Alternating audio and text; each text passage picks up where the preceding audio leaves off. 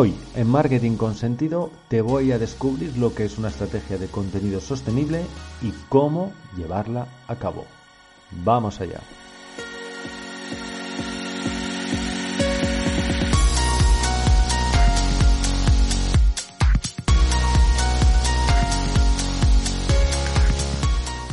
Hola, ¿cómo estás? Bienvenida, bienvenido a un episodio más de Marketing con Sentido, el podcast de marketing digital especialmente dirigido los profesionales de la psicología, el coaching y las terapias. Si este es tu caso, ya sabes, suscríbete para no perderte ninguno de mis episodios dos veces por semana. A la vez, quiero recordarte un tema que está claramente relacionado con el episodio de hoy, la creación de contenidos. Para ello, he creado para ti un ebook espectacular 999 ideas de contenidos para psicólogos, coaches y terapeutas. Sí, lo que estás oyendo, 999 ideas, casi mil ideas, escritas en forma de titular, clasificados por temáticas tipo de psicología, de coaching, desarrollo personal, más de 17 categorías que te van a permitir hacer mucho más fácil esa alimentación de tus redes sociales con contenidos realmente especializados en tu sector y de valor. Si quieres saber cómo y dónde encontrar este ebook, solamente tienes que ir a mi página web rafaelalmansa.com y en la propia home va a aparecerte el enlace para conocer más detalles sobre este ebook y poder comprarlo. Y dicho esto, hoy el episodio está claramente enfocado precisamente en esto, en la construcción de, de estrategias perdón, de contenido sostenibles en Internet, en tus redes sociales. Como psicóloga, coach o terapeuta, uno de los mayores retos que tienes a diario es conseguir eh, generar ese contenido que de verdad atrape la atención, que hable de tu capacidad, de tu autoridad profesional y sobre todo hacerlo sin morir en el intento. Por mi experiencia como consultor en marketing digital para tu sector, para profesionales como, como tú, para negocios de, de tu sector, de la psicología, el coaching o las terapias, sé que este es uno de los eh, puntos eh, clave, sensibles, ¿no? Es el, talón, el talón de Aquiles de muchos profesionales que dicen de dónde puedo sacar ideas, cómo voy a ser capaz de alimentar eh, contenidos de forma continua para que para bueno para estar presente para estar visible para atrapar la atención eh, y, que no sea pues eso no sé cómo decirlo así esfuerzo de un día que es lo que muchas veces ocurre. Hay muchos profesionales que abandonan eh, su carrera, vamos a decirlo así, dentro del contexto digital, porque se agotan, porque ven que no tienen tiempo y les cuesta mucho generar, eh, generar estas ideas de temáticas. Vale, pues precisamente para ello lo que hay que hacer es lo que te he dicho, ¿eh? lo que yo denomino generar una estrategia sostenible.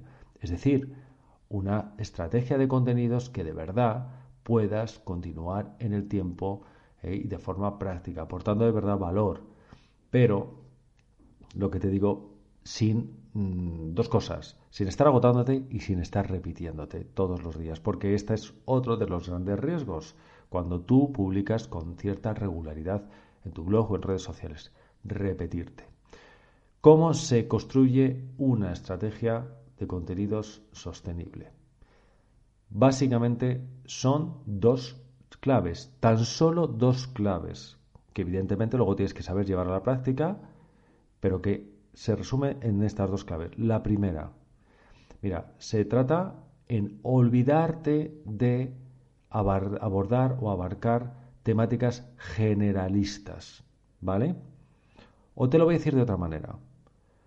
Es coger una gran temática sobre la que quieras hablar. Mi recomendación a este respecto, por cierto, es que lo primero que tienes que hacer para hacer una estrategia sostenible es crear una base de contenido en base a temáticas generales, es decir, que te permitan saber de entrada que si tú vas a publicar, vamos a ponerlo cuatro veces por semana en tus redes sociales, pues podrías tener entre tres o cuatro eh, temáticas generales, ¿vale? De las cuales que tengan que ver con tú, eh, no solamente con, tu especialización, sino de alguna manera, de forma directa o indirecta, relacionada con los servicios, programas o terapias que tú ofreces, ¿vale?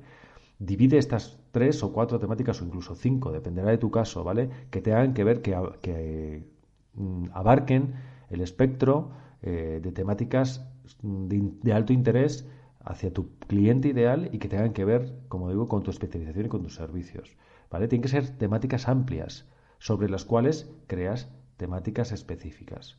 Esta es un poco la visión estratégica que tienes que tener para hacer una estrategia sostenible. ¿Qué ocurre sobre esta temática general?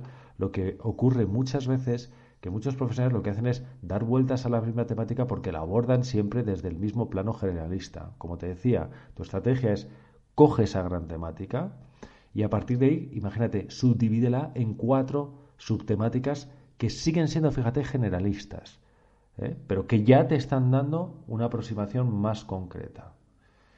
Déjame que te ponga un, ejemplo. Es un ejemplo improvisado, ¿vale? Pero seguramente te ayude. Si eres una, psicóloga o un psicólogo y trabajas sobre ansiedad, imagínate que es una de tus grandes temáticas, ¿vale? Dentro de otras que tengas.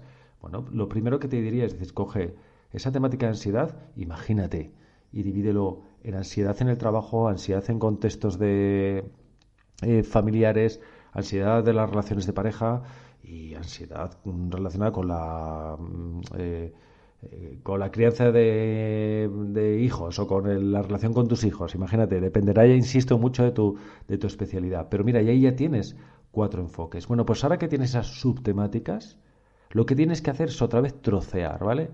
Eh, esto es lo que, lo que a muchos clientes míos les digo, decir, lo que tienes que hacer es aprender a coger como si fueran una tarta tus temáticas y tus subtemáticas y empezar a dividirlas. Es decir, dentro de esta temática, ¿qué otras subtemáticas hay? Y las subdivides. ¿Vale?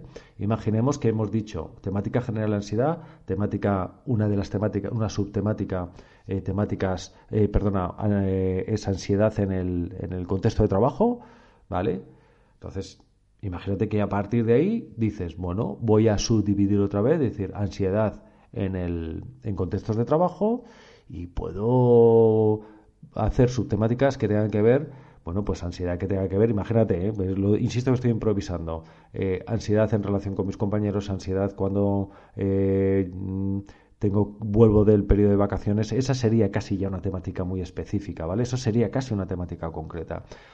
ansiedad en relación, como te decía, a mis jefes, a mis compañeros, ansiedad sobre las tareas y responsabilidades que me, que me, que me encargan pero quedémonos en esta última. Responsabilidades sobre los trabajos concretos que desarrollas, no con relación a nadie, ni a jefe, ni a compañeros, ni nada.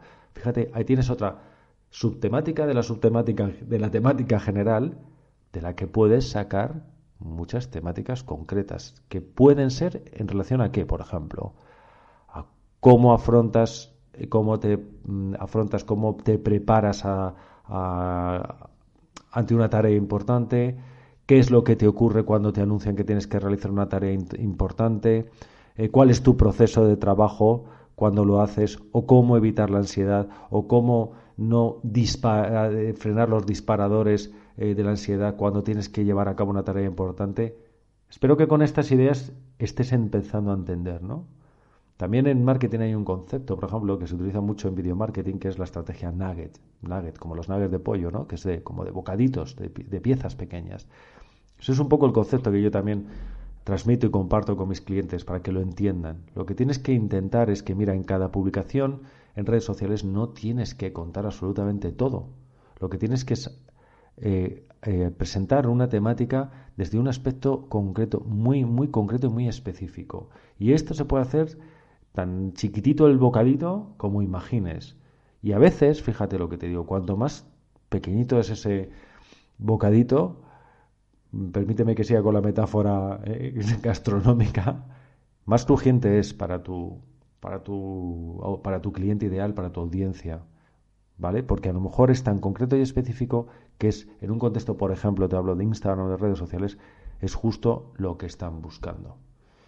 Y muchas veces se construye a base de estos pequeños bocaditos, se construye, eh, bueno, se construye por supuesto una estrategia, como decía, sostenible que puedes aguantar en el tiempo y aportar valor, pero además se construye la autoridad eh, y una autoridad rentable, ¿no? Porque la gente va a entender, decir, oye, cada cosa que me cuenta es interesante, lo que le saco jugo, partido, es muy concreto y específico. Esto es muy importante, ¿vale? Eso no significa que además eh, no puedas hablar de temáticas más generales. Sí, puedes hacerlo, pero entiende lo que te digo. Si tú coges como, hoy voy a hablar de la ansiedad, y tienes la sensación en las dos semanas de decir, se me ha agotado la temática. No, no es verdad. Haz lo que te digo. Esa estrategia ¿eh? de fraccionar, de segmentar, de olvidarte de la visión generalista siempre de las temáticas, subdividir, trocear nuggets. Y vamos ya con la segunda clave de la creación de una estrategia de contenido sostenible. Esta segunda clave es aborda una misma temática desde distintos ángulos, desde distintos puntos de vista. Una familia, pero que sus hijos ya están pasando la adolescencia, la juventud, ¿vale? Vamos a decirlo así, vuelan del nido y tienen de alguna manera crisis un poco vitales en el sentido de que necesitan tener un punto de desarrollo de plenitud personal de realización más allá ya de lo que ha sido su faceta más directamente de la maternidad. Bueno, pues imaginemos que esa es la cuestión. Pues en este supuesto que, te pongo, eh, la clave de afrontar una temática o distintas temáticas generales de tu estrategia de contenidos desde distintos ángulos, de distintas perspectivas o puntos de vista, el caso sería, por ejemplo, eh, cuando afrontas la temática que sea de esta, de esta mujer, de esta madre que decimos, desde su perspectiva, pero también desde la perspectiva, por ejemplo, de todas las personas con las que ella tiene relación. La perspectiva del padre con respecto a ella, sobre la temática que hables. Perdón. La, la, perspectiva de los hijos, o si tiene dos hijos, de cada uno de los hijos, la perspectiva eh, sobre la temática o problemática que hables de una hermana, una madre, unos amigos, unos compañeros de trabajo. Bueno, todos esos puntos de vista enriquecen muchísimo tus contenidos y, por supuesto, consiguen que hagas eh, más duradera esa estrategia, más sostenible, ¿vale? Y vuelvo a insistir, aportan eh, un valor extraordinario, porque sitúan lo que te digo en el centro a tu cliente ideal, pero también abren esas perspectivas diferentes de visión, de, evidentemente, sobre cualquier temática de desarrollo personal, pues es evidente que todo es muy sensible lo que hay alrededor de esa persona. Presentar esas, esos puntos de vista diferentes con respecto a ella y su problemática, por tanto, las temáticas sobre las que hables, eh, te aseguro que va a enriquecer tu estrategia de contenidos.